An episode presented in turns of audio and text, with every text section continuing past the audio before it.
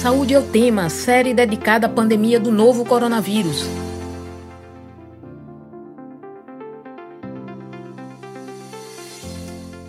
Olá, ouvinte das rádios Universitária FM 99.9 MHz e Paulo Freire, AM 820 kHz.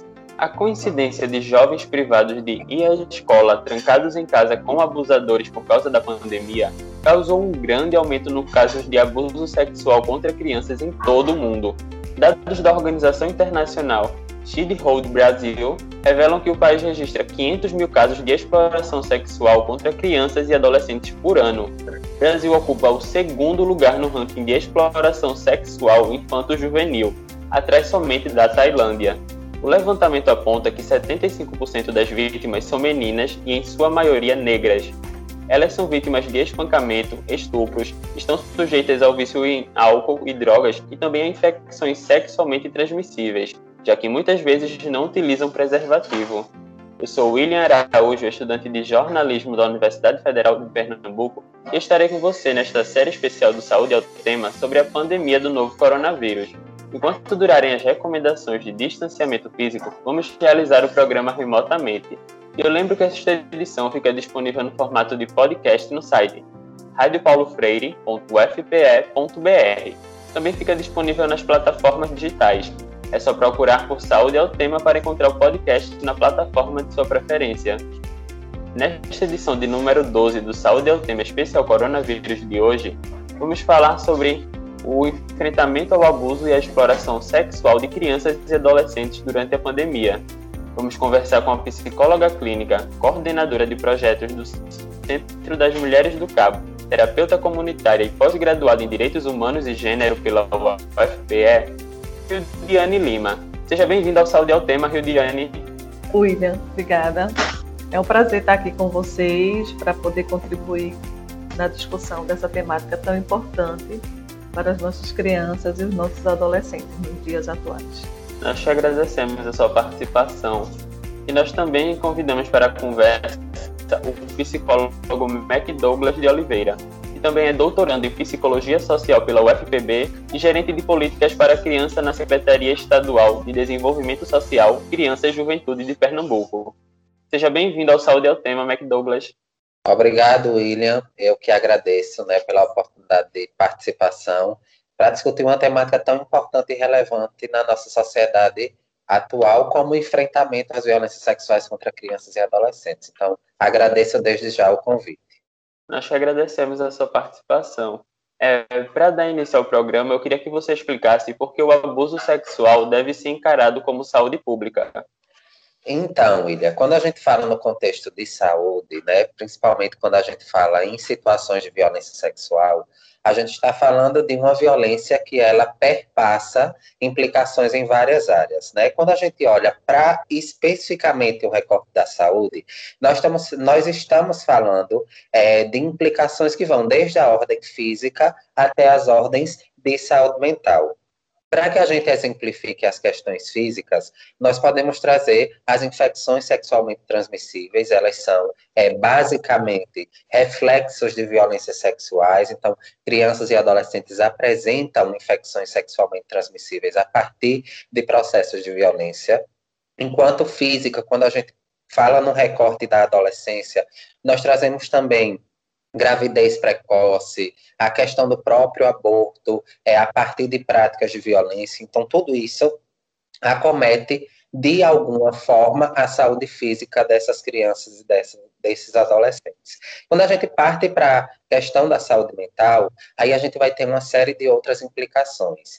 E nós, é, enquanto psicólogos e profissionais da saúde mental, entendemos que o primeiro e o mais importante é, enquanto implicação nessa saúde mental seria o que nós chamamos de estresse pós-traumático, que é exatamente a reexperiência, a reexperimentação desse ato que aconteceu, mas que fica recorrentemente na mente dessa criança e desse adolescente. E vai, a partir desse, dessa reexperimentação, a partir de uma construção mental e repetição dessa imagem na cabeça da criança e do adolescente, outras questões atreladas à saúde mental podem também ser implicadas, como os processos de ansiedade, Hoje a gente também já tem relatos na ordem de saúde mental do desenvolvimento de depressões infantis, características de síndromes do pânico, entre outras, né? Então, quando a gente fala no impacto da saúde, a gente está falando num pilar muito grande que acaba sendo acarretado a partir de uma violência sexual.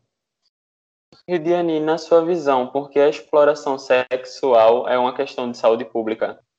Então, é, William, a gente, quando, conforme Mark estava falando, né, das questões de saúde mental, quando a gente está envolvido numa situação de violência, né, a gente tem essa problemática da saúde envolvida, tendo em vista que quando a gente olha para a descrição do que a Organização Mundial da Saúde fala sobre saúde, ela fala de saúde, ela fala de bem-estar, né? E bem-estar no, no seu é, na sua íntegra, tanto emocional como psicológico, como físico. E quando a gente está passando por uma situação de exploração sexual, seja uma menina, seja um menino, esse bem-estar não está completo, porque ele está sofrendo essa questão de violência.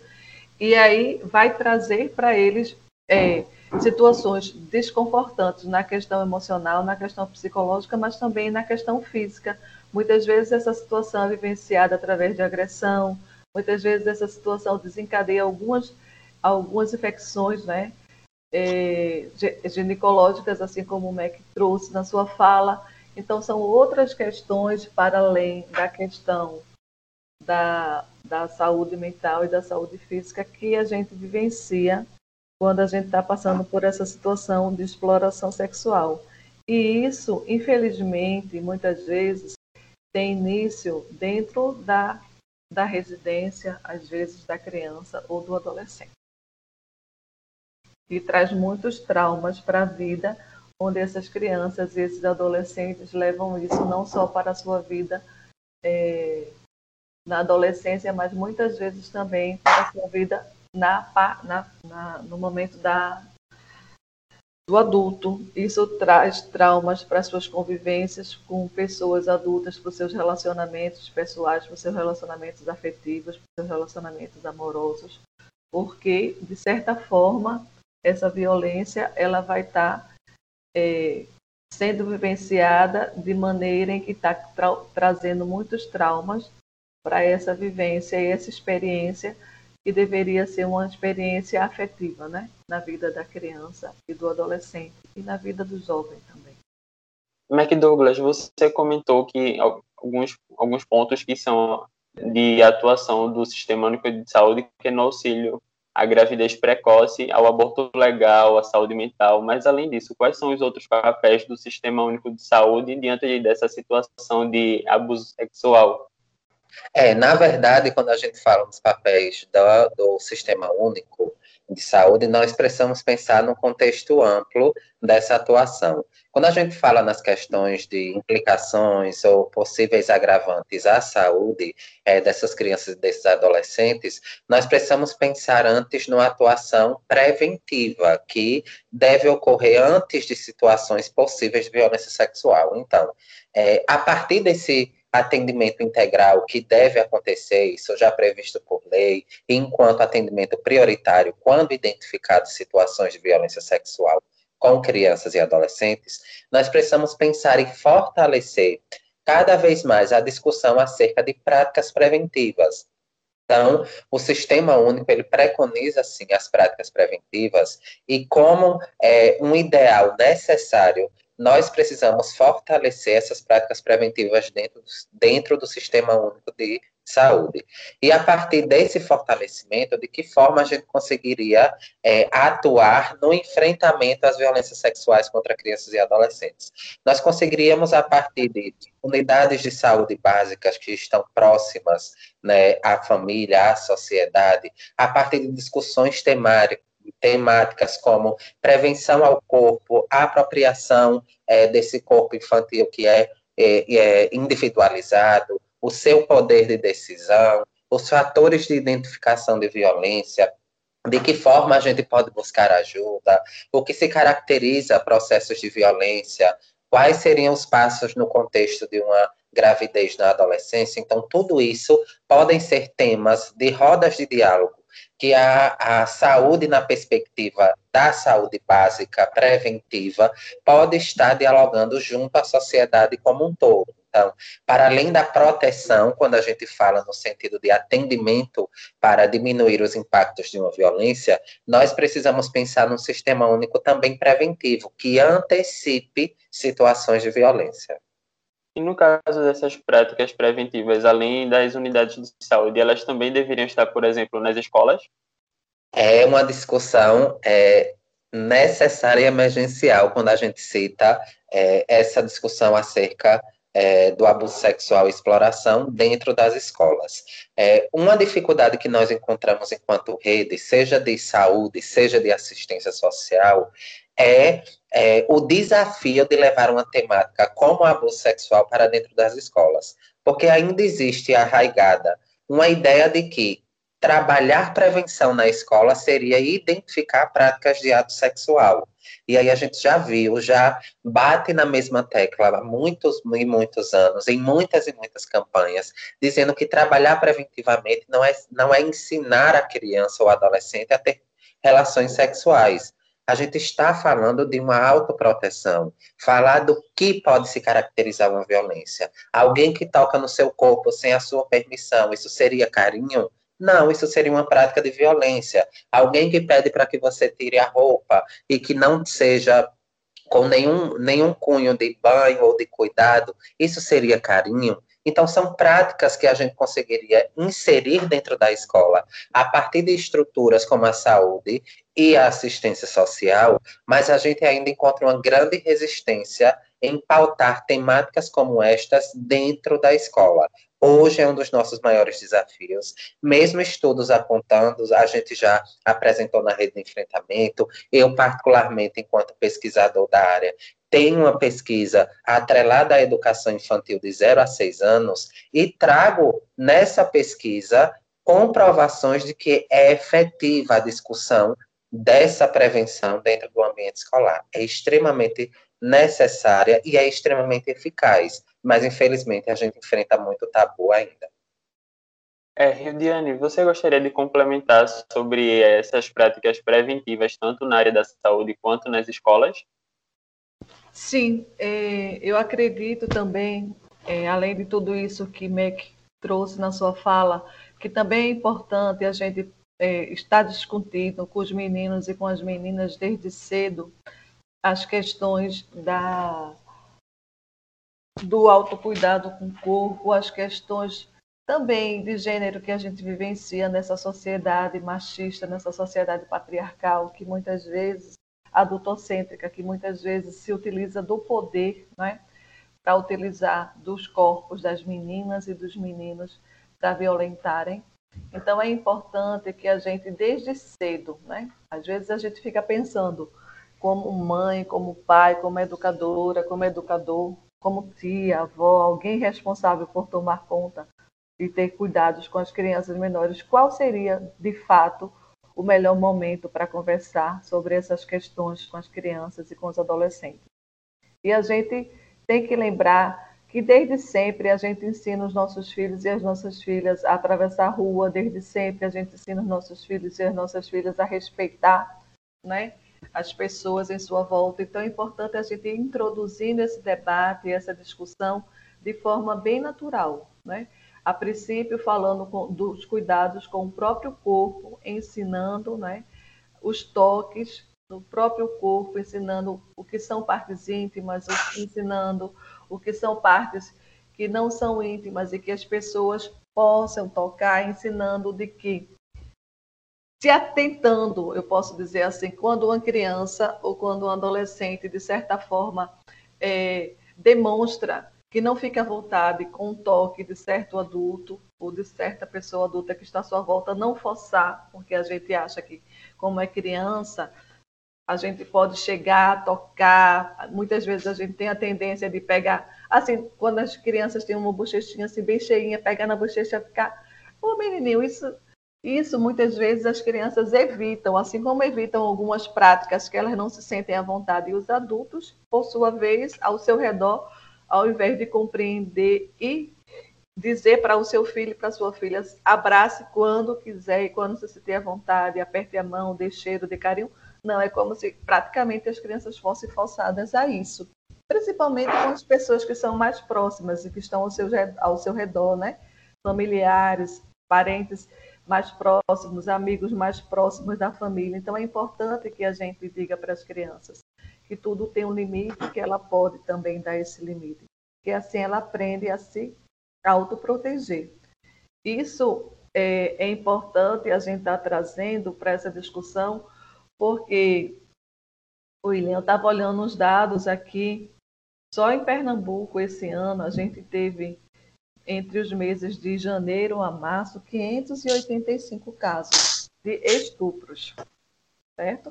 Quando é consumado, de fato, a situação do abuso sexual, da violência sexual. E quando a gente olha para esses dados, o que chama mais atenção da gente é que de 0 até 17 anos, na faixa etária justamente, primeira infância, segunda infância, criança e adolescente, foram 69%, 69,57% desses casos foram com crianças e adolescentes, né? Então é importante a gente estar tá chamando a atenção das nossas crianças desde sempre, porque veja, a partir de um ano de idade, a partir de meses, zero ano de idade, a criança ela já pode estar passando por essa situação de violência.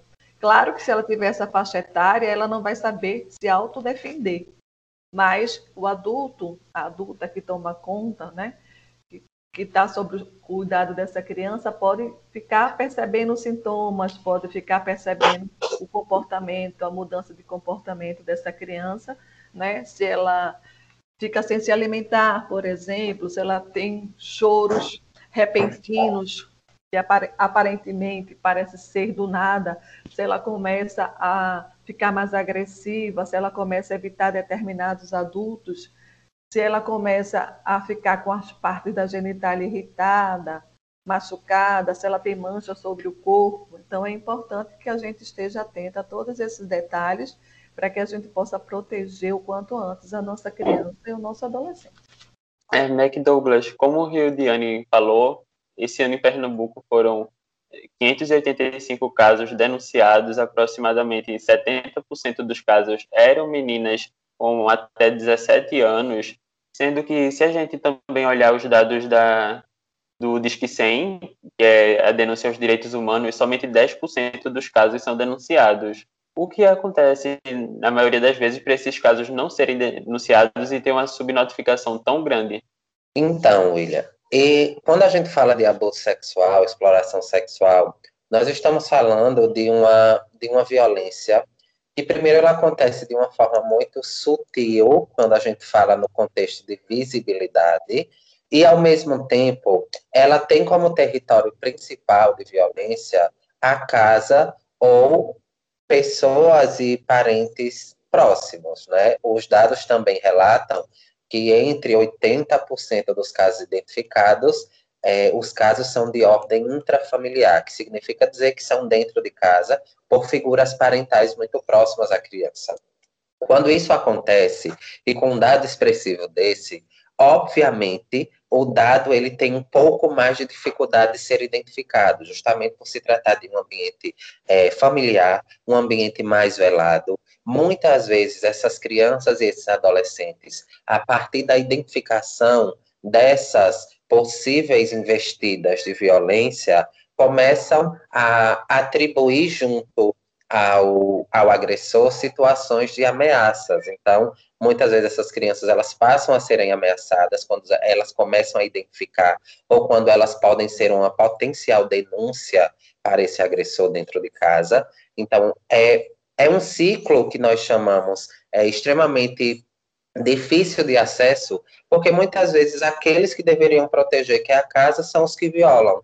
E muitas vezes a gente só consegue ter acesso a essas informações quando a criança e o adolescente estabelece outro vínculo de, de confiança fora da casa e consegue é, minimamente trazer resquícios dessa situação de uma possível violência. Então, a escola seria um caminho viável, porque o professor ele estabelece é, muita confiança a partir de algumas relações com a criança e, e com o adolescente. As unidades de saúde, a partir dos acompanhamentos individualizados, o próprio CRAS, né, o próprio CRAS e rede socioassistencial, que atua com serviços de convivência, que atua com visita familiar, poderiam ser esses vínculos externos para que a criança identificasse. Mas, na maioria das vezes, esses casos só são denunciados quando, de fato, uma outra pessoa ela consegue perceber que a criança ela está sendo ela está inserida no ambiente de violência sexual.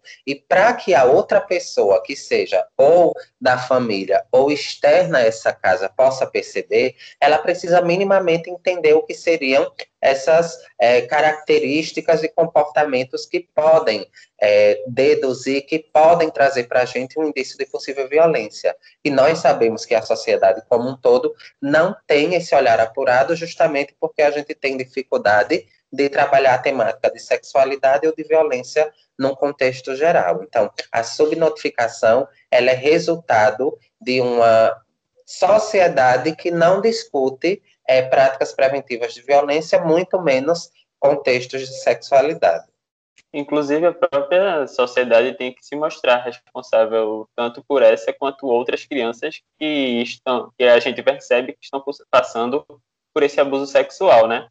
Exato, William. Quando a gente olha para os normativos e os marcos legais da infância, como o ECA, Marco da Primeira Infância, nós temos claramente os papéis, tanto dos entes governamentais, federais e municipais, como também da sociedade. A sociedade ela é corresponsável pelo direito e pela garantia desse direito da criança e do adolescente.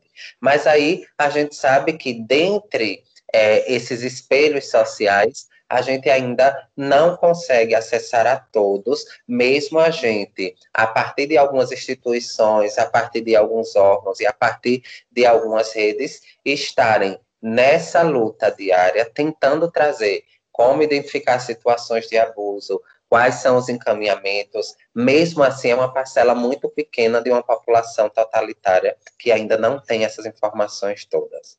Inclusive, a denúncia pode ser feita não só na delegacia, mas como em conselho tutelar também, né? E através do Disque 100, né? Isso, William. Quando a gente parte para a denúncia, a denúncia ela pode ser nos canais de Disque 100, nas próprias delegacias, sejam elas especializadas ou não. É, existem várias plataformas de, de online também para denúncia.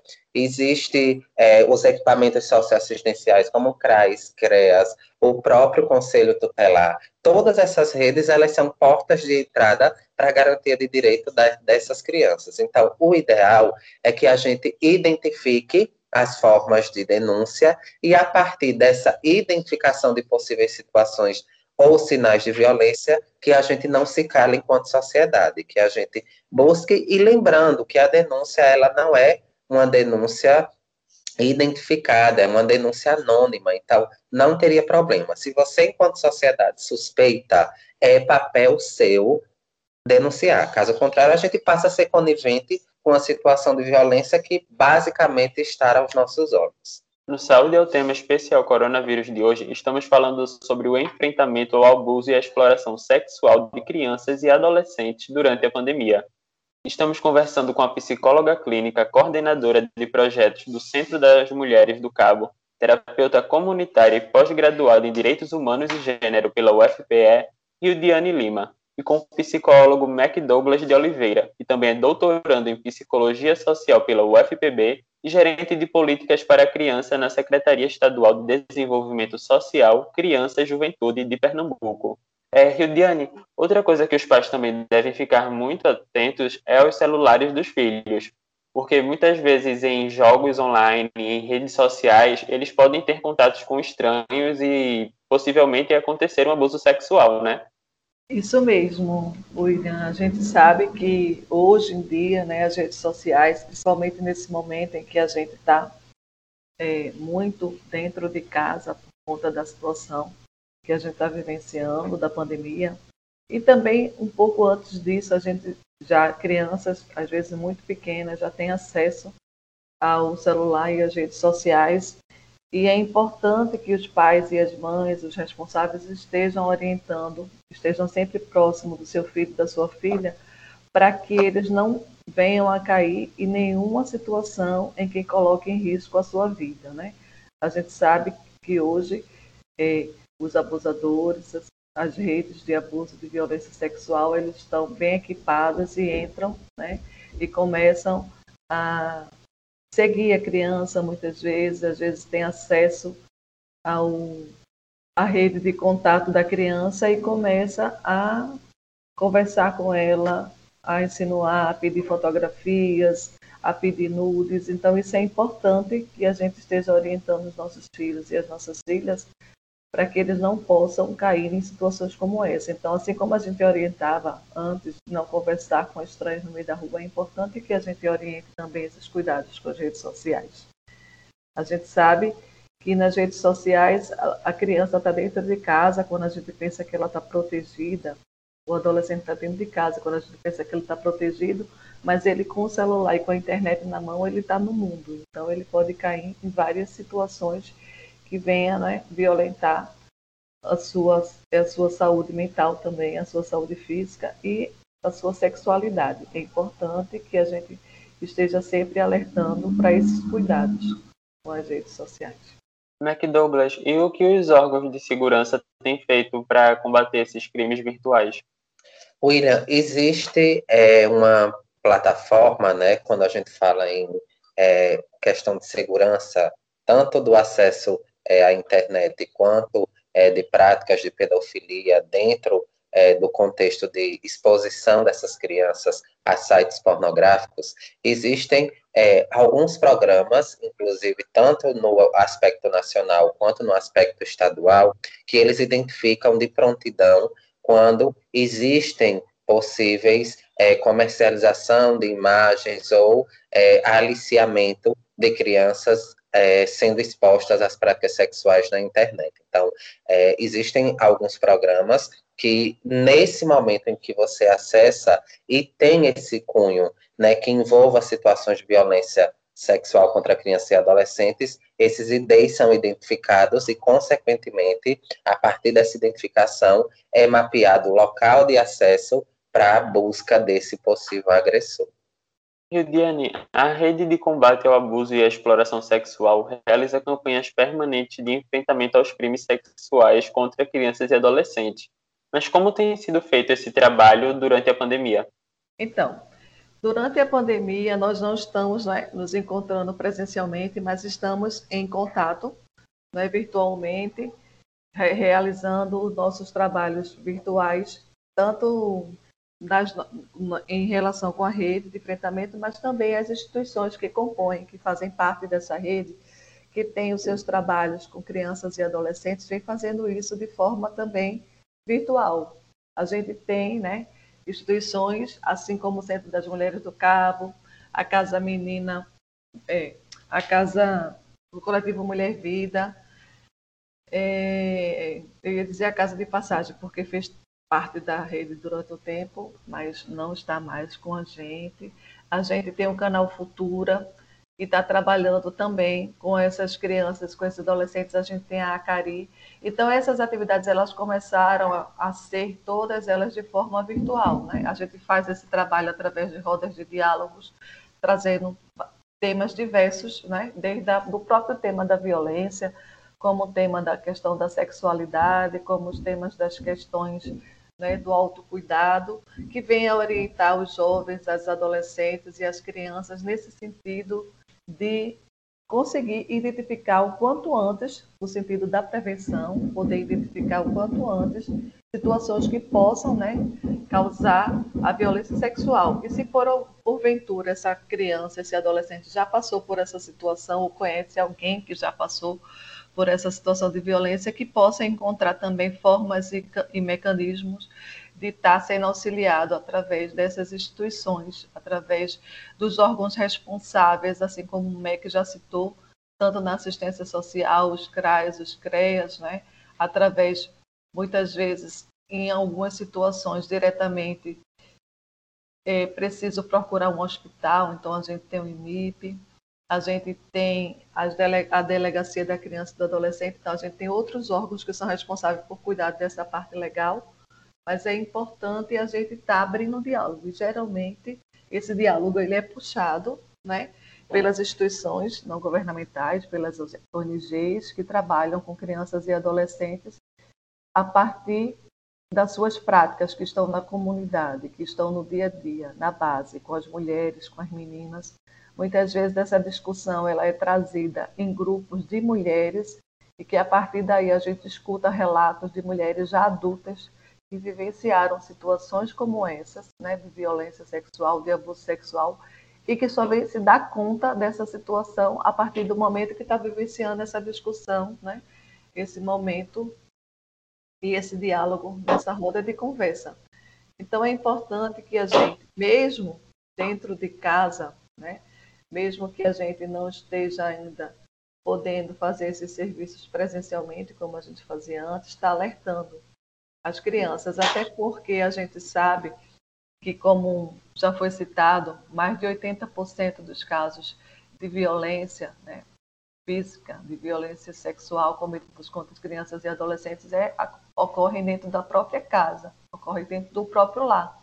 Um lugar que, teoricamente, para a criança é ensinado que é o lugar de segurança, que é o lugar onde ela pode estar mais segura, e, no entanto, ela vem sendo violentada nesse período de pandemia. A gente tem vários casos aí que apareceram para a gente nas reportagens, inclusive casos extremos, né, de assassinato de crianças e adolescentes, que a gente vem vendo na TV, e é importante que a gente esteja em alerta para isso, também chamando a atenção da sociedade de forma geral, acho que é importante, porque se você vê, se você observa né, ao seu entorno, né, na sua comunidade, na sua vizinhança, vamos fazer a denúncia se alguém está maltratando, se alguém está violentando, se você vê agressividade demais. Vamos fazer a denúncia, a gente não precisa necessariamente fazer essa denúncia de forma presencial, a gente pode fazer essa denúncia de forma anônima, de maneira anônima, desde que a gente tenha, tenha as informações necessárias para que os órgãos possam investigar e muitas vezes, em muitas situações, salvar a vida dessas crianças e desses adolescentes. Então é importante que a gente chame a atenção, principalmente porque nós estamos mais em casa, a gente está conseguindo observar algumas coisas que a gente não conseguia observar da nossa né, vizinhança. E também para nós mesmos, enquanto pais, enquanto mães, enquanto responsáveis e cuidadores de crianças e de adolescentes, para que a gente também nos observe. Né? A gente sabe que a gente está passando por um momento que não é fácil, um momento difícil, não só para a gente, mas para toda a humanidade de forma geral. Mas é importante a gente se ater a esse detalhe de que muitas vezes a gente está aperreada, às vezes a gente está estressado e a gente desconta em quem está mais próximo da gente. Então, um grito, né, uma briga, é importante que a gente esteja em alerta para não estar tá cometendo nenhum tipo de violência com as nossas crianças e com os nossos adolescentes. McDouglas, muitas vezes, como a gente apontou, o abuso acontece dentro de casa e muitas vezes os pais são até mesmo coniventes com essa situação. O que acontece nesses casos? Por exemplo, os filhos são separados dos pais? É, na verdade, quando a gente identifica, quando a rede ela identifica que existe uma situação de violência é, dentro de casa, e digamos que seja uma figura paterna e a mãe ela sabia e possivelmente não fez a denúncia quando se trata de um processo de conivência, é, consequentemente o processo judiciário ao ter essas informações e comprovações eles vão é, procurar uma, a família extensa dessa criança, que podem ser configurados pelos avós, pelos tios, por pessoas que são próximas a essa criança, para que ela fique com a guarda é, temporária, para que depois, comprovando ou não, tenha essa guarda definitiva. Então, o primeiro ponto é buscar garantir a segurança dessa criança. Caso essa criança não tenha família extensa e seja configurado de fato o processo de violência, em último caso, não tenha nenhuma é, possibilidade de família extensa, ela passa a ser encaminhada para uma casa de acolhimento, seja municipal, seja do Estado, para garantir essa segurança. Mas geralmente isso ocorre quando a gente tem esse dado de toda a família ou de toda essa casa conivente com a situação do abuso. A gente sabe que tem um dado pequeno, mas em sua totalidade, quando existe uma descoberta, seja as outras pessoas da casa já pedem é, esse afastamento do agressor. E existe o caso de organizações e serviços sociais que também amparam essa vítima? Sim, sim. No caso da assistência social, é aquilo que eu trouxe de, de apoio a casas de passagem. Né? Eles vão acompanhar essa família em totalidade, vão fazer os acompanhamentos familiares, o acompanhamento individualizado dessa criança, garantir os direitos é, primordiais que estão para além da violência sexual, violado ou fragilizado, e a partir disso existem os equipamentos como CRAS e CREAS que vão identificar essa situação da criança para possível é, encaminhamento, acolhimento, família extensa ou é, os direcionamentos jurídicos. Mas existe, de fato, uma rede muito grande, quando a gente fala numa identificação de violência sexual, existe uma rede que vai envolver saúde, educação, assistência, judiciário e Ministério Público para atuar conjuntamente, cada um a partir de um nível de encaminhamento dessa violência, e quando se trata de proteção integral totalitária, a gente tem as estruturas da assistência social para dar conta e acompanhar essa criança e essa família. E Diane, gostaria de complementar? Eu acho que é, Mark falou, né, de, to de toda a forma como a gente pode denunciar. Acho que o único complemento que a, a, gente precisa fazer aqui é que a gente tem que ficar atento, né, e atenta com relação aos nossos filhos e às nossas filhas, observar o seu comportamento e qualquer mudança de comportamento, procurar conversar, procurar estar mais próximo, compreender alguma situação. Se não for nosso filho ou nossa filha, um amigo, um vizinho, uma pessoa mais próxima, estar sempre disponível. Ou até, se formos procuradas por algum, uma criança algum adolescente para falar sobre a sua situação de alguma violência que estiver passando, que a gente possa acolher, né, através da nossa compreensão, que a gente possa ter uma escuta atenta, que a gente não possa, que a gente é, se coloque disponível para ouvir e não para julgar a situação, que a gente escute o relato dessa pessoa e que se a gente não não entre em desespero, se você não sabe o que fazer, pense, ouça, né? Diga que essa criança, esse adolescente não é responsável por isso que ele está acontecendo. Se, se de, demonstre que você vai ajudá-la e procure, né? Saber mais informações de como denunciar e como poder ajudar esse jovem, essa criança e esse adolescente. Acho que a gente tem que estar sempre chamando a atenção da sociedade como um todo a respeito disso. Conforme o ECA preconiza, né, somos todos responsáveis, né? Nós, enquanto pais, mães, sociedade, né? governo, então todos somos responsáveis por nossas crianças e nossos adolescentes e podemos garantir a sua segurança e a sua proteção no momento tão necessário para a vida dela. E McDouglas, falando em plano de enfrentamento quais estão sendo desenvolvidos na Secretaria de Desenvolvimento Social, Criança e Juventude de Pernambuco para o combate ao abuso infantil ainda esse ano? Então, William, no, no âmbito da Secretaria Estadual, nós temos é, a atuação por meio de programas, né? Quando a gente traz, enquanto campanha, é, a discussão sobre o plano decenal, ele foi construído, claro, pelos órgãos, os órgãos é, do governo estadual, bem como com o Conselho Estadual de Defesa da Criança e do Adolescente e também as entidades como rede, que participam da rede de enfrentamento e que compõem essa rede.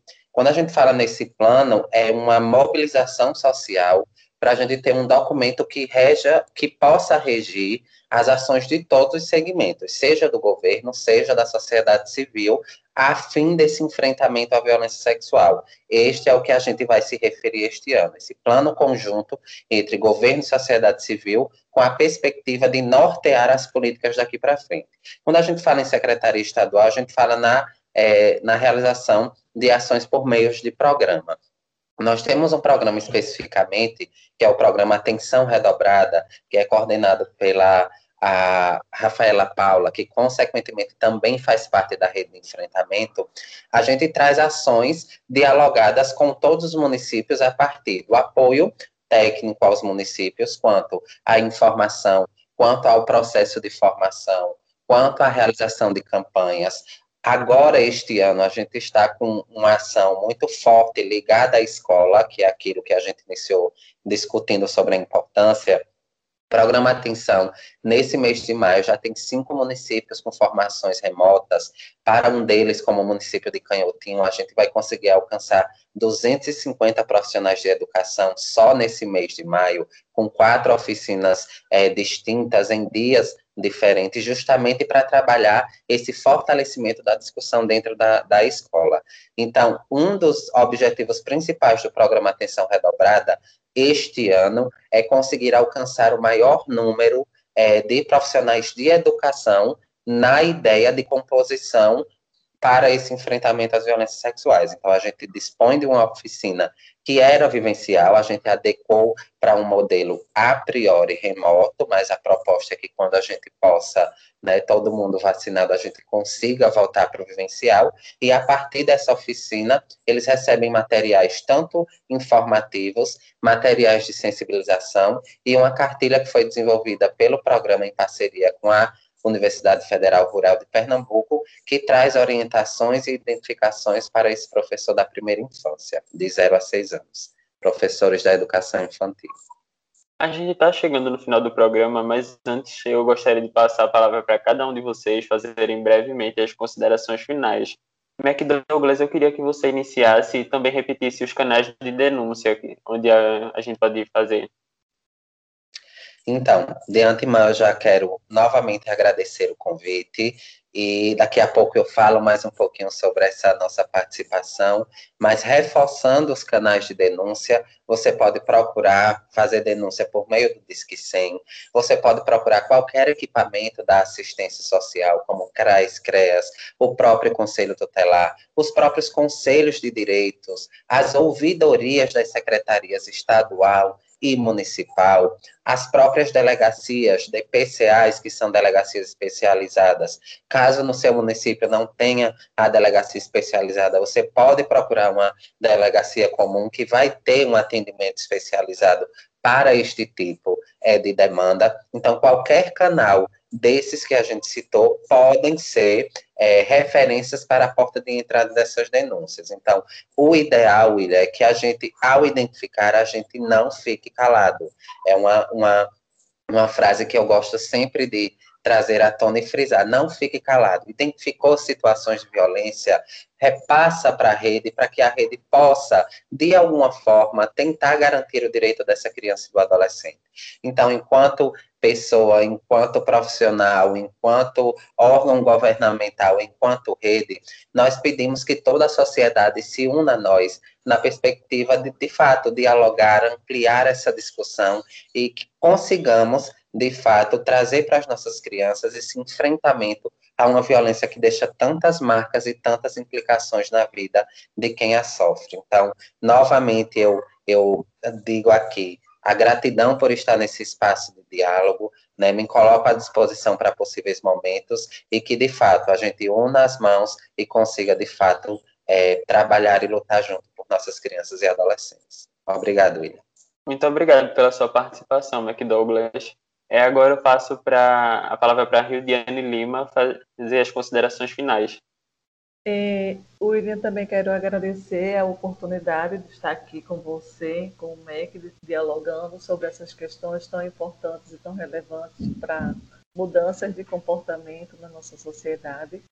Eu acredito nisso, né? Que a gente vive numa sociedade assim, muito injusta, muito machista, muito violenta, mas é a partir do trabalho que a gente desenvolve com as crianças, com os adolescentes, com os adultos, de informação, de formação, que a gente vai mudar e transformar né, essa sociedade para uma sociedade mais justa.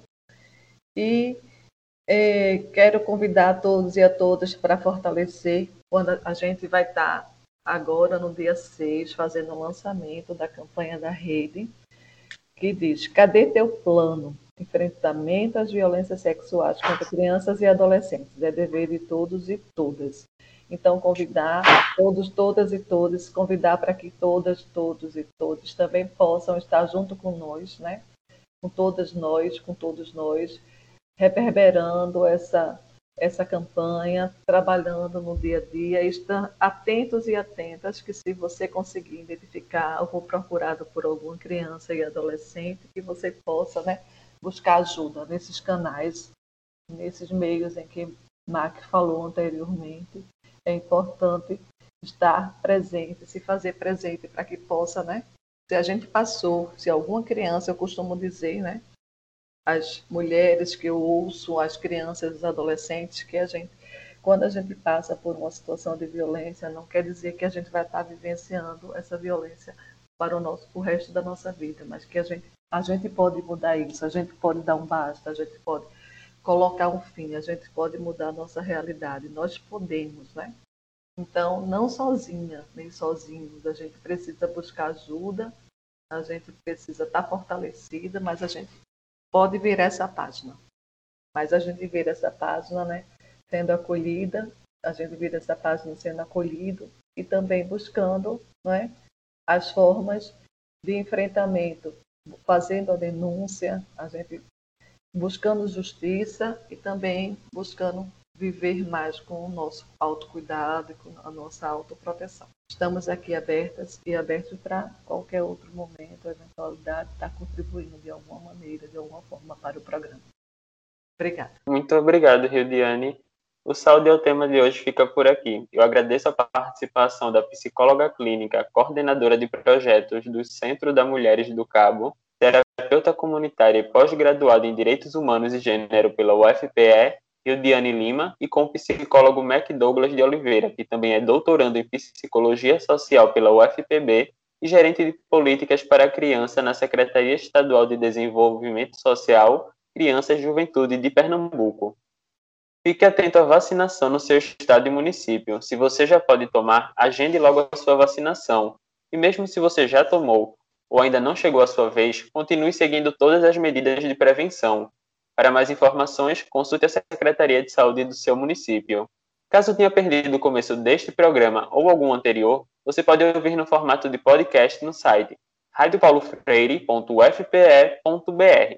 Esta edição também fica disponível nas plataformas digitais. É só procurar Saúde é o Tema para encontrar o podcast na plataforma de sua preferência. A produção e o roteiro desta edição do Saúde é o Tema é da professora do Departamento de Comunicação Social da UFPE, Ana Veloso. Nas redes sociais, os estudantes da UFPE, Maria, de Rádio, TV e Internet, e Ana Sofia Ramos, de Publicidade e Propaganda, sob orientação da professora Cecília Almeida. Edição de podcast, Felipe Novaes. Tchau e até o próximo Saúde ao Tema. Saúde é o tema, série dedicada à pandemia do novo coronavírus, uma produção da Rádio Universitária Paulo Freire, AM 820 kHz, e da Universitária FM 99.9 MHz, com apoio do programa Fora da Curva e da Pró-Reitoria de Extensão e Cultura da Universidade Federal de Pernambuco. A música tema é a faixa Teamwork, de Scott Holmes. Para mais informações, acesse www.ufpe.br/rpf.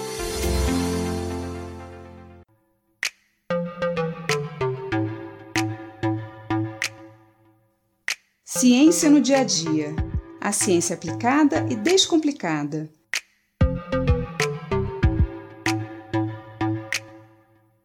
Os plásticos são um dos maiores problemas de poluição do mundo.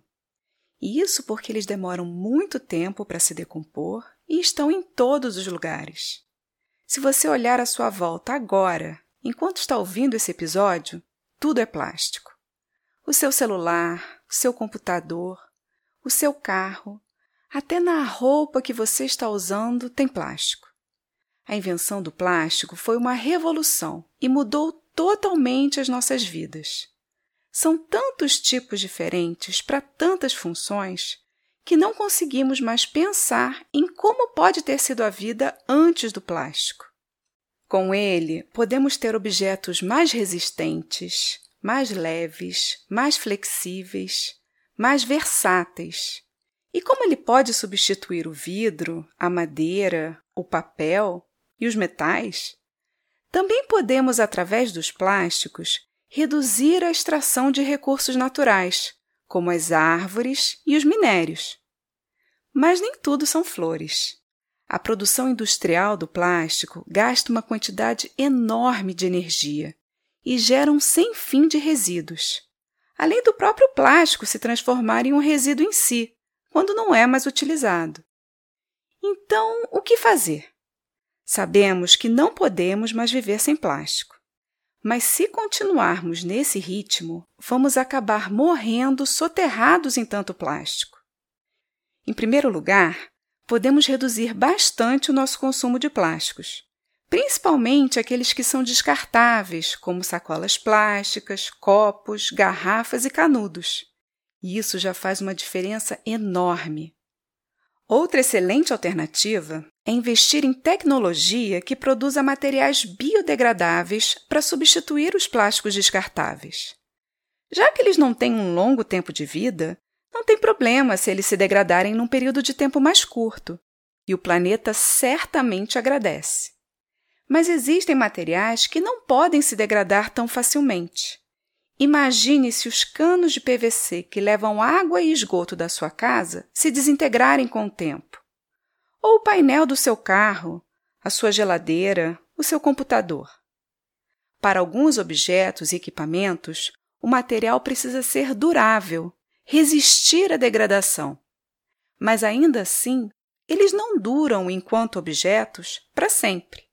O computador quebra, a geladeira para de funcionar e tudo acaba no lixo.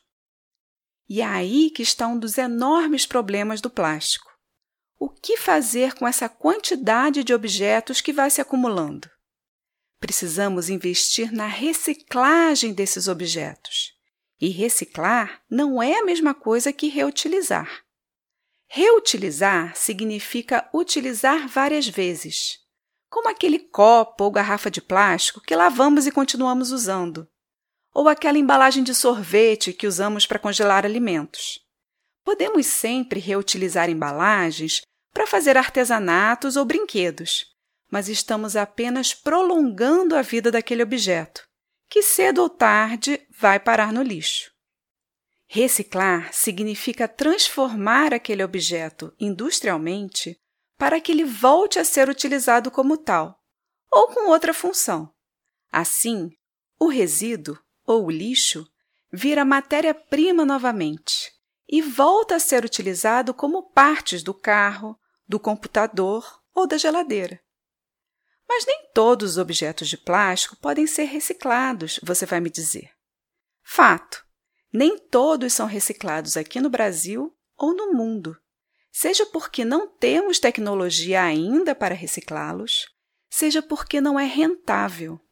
Se todas as empresas fossem obrigadas a reciclar seus produtos quando eles não são mais usados, que é o que chamamos de logística reversa, talvez tivéssemos uma gama maior de tipos de plástico sendo reciclados. Podemos escolher comprar de empresas que reciclam seus produtos, atuando como consumidores mais conscientes. Mas é possível também ajudar na reciclagem do nosso dia a dia. Você já reparou que em cada embalagem de plástico tem umas letrinhas e aquele símbolo de reciclagem? Aquelas setinhas em círculo? Então, essas letrinhas significam o tipo de plástico e o símbolo indica se ele é reciclável ou não. As embalagens de manteiga, iogurte, salgadinhos são, na sua maioria, de polipropileno, indicado pelas letras PP, e elas podem ser recicladas. As embalagens de sucos e refrigerantes, conhecidas como garrafas PET, que é a sigla para politereftalato de etileno, também podem ser recicladas. Nessas embalagens, você vai encontrar o símbolo de reciclagem ao lado das letras P, E, T. E aquele filme plástico que usamos para embalar os alimentos é feito de PVC, policloreto de vinila. O mesmo material que faz os canos de água e esgoto. E o PVC também é reciclável. E existem também as embalagens de poliestireno, ou PS, tipo aquelas bandejas onde são colocadas carnes e frios, sabe? Também conhecido como isopor. E esse material também é reciclável. O problema são as embalagens de plásticos mistos, onde são misturados tipos diferentes de plástico. Essas não são recicláveis e vêm marcadas como outros. Então, é muito importante conhecer os tipos de plástico que utilizamos, principalmente os descartáveis, como os das embalagens, e tentar escolher pelo menos aqueles que são recicláveis. Isso já fará uma diferença enorme na quantidade de resíduos que nós geramos todos os dias. E claro, sempre que possível, escolha objetos feitos de outros materiais, como papelão ou vidro, que são mais facilmente recicláveis. Eu sou Mariana Guinter, bióloga e professora da Universidade de Pernambuco, e esse foi mais um Ciência no Dia a Dia.